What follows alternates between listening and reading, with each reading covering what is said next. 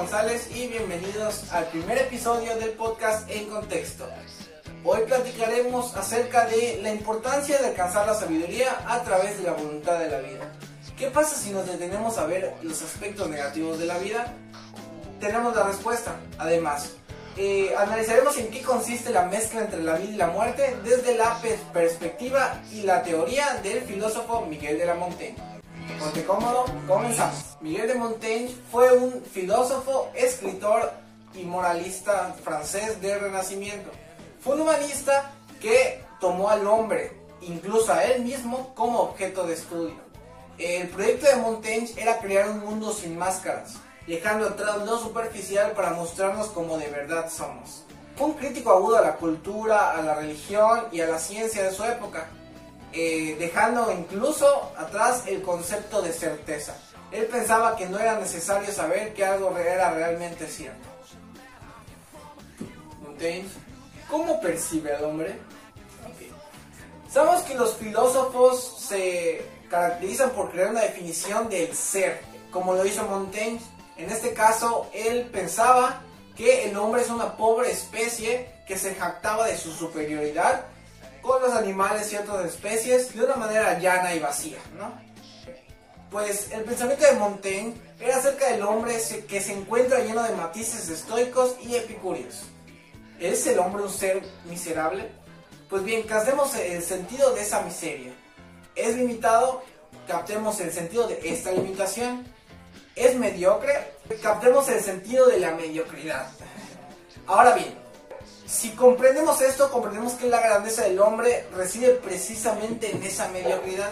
Bueno, eh, yo había pensado que el hombre, pues sí, prácticamente esta, mediocridad es lo que nos hace ser nosotros. Al final no tenemos las cosas que otras personas, o, pensando religiosamente, no somos dioses. Pero en sí el errar, el ser humano es eso, es, es ser no mediocre, sino podríamos decir débil eso es lo que nos hace, según mi punto de vista, nosotros humanos. La voluntad de afirmar la vida constituye el fondo de la sabiduría. Eh, la vida no es algo que se nos dé porque nosotros queramos. Es algo que se nos entrega pues de una manera independientemente de nosotros. Detener esos aspectos tristes, o sea, malos, como lo es el dolor, las enfermedades y la muerte, lo único que va a hacer es que nos deprimamos y llevarnos a una negación de la vida el sabio tiene que evitar todas estas negaciones de la vida y decir sí incondicionalmente a la vida. Ok. En sí tiene que aceptar lo que es la muerte, la enfermedad y el dolor, pero no pensar tanto en ello, solo aceptarlo. Ahí viene en, sí lo que dijo del concepto de, de certeza. Él no, no importa que sea cierto o no, pero pues es, ese es un punto que analizaremos hoy al ver la combinación entre la vida y la muerte. En particular, morir no es más que el último acto de vivir y por lo tanto, saber morir es parte de saber vivir. El sabio vive en el presente, pero para el sabio el presente es todo el tiempo. Lo que quiere decir que hay que llegar al punto de los que quieren aprender a vivir, deben aprender a morir. En contexto, la enseñanza más grande que nos dejó este capítulo es que pues vivamos en el presente.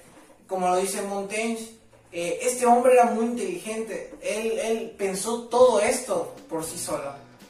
Me, sorprende ese grado de, pues, forma de pensar, ¿no? Eh, de hecho yo la comparto un poco. Eh, nos enseñó tanto en estos casos, como de que no hay que dejarnos llevar por las cosas malas.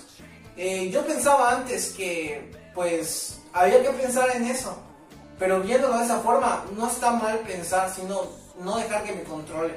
Como por ejemplo pensar en la muerte o pensar en que alguien se va a enfermar de mi familia. No es correcto. Y es lo que me acaba de dar a entender este hombre. ¿eh? Esto, es, es muy inteligente. Vamos a cerrar este programa. Ha sido un placer poner en contexto todas las enseñanzas de este gran filósofo tan emblemático. Y quiero despedir con una frase de este filósofo Miguel de Montaigne que dice, lo más maravilloso del mundo es saber cómo pertenecer a uno. Gracias, nos vemos en el siguiente episodio.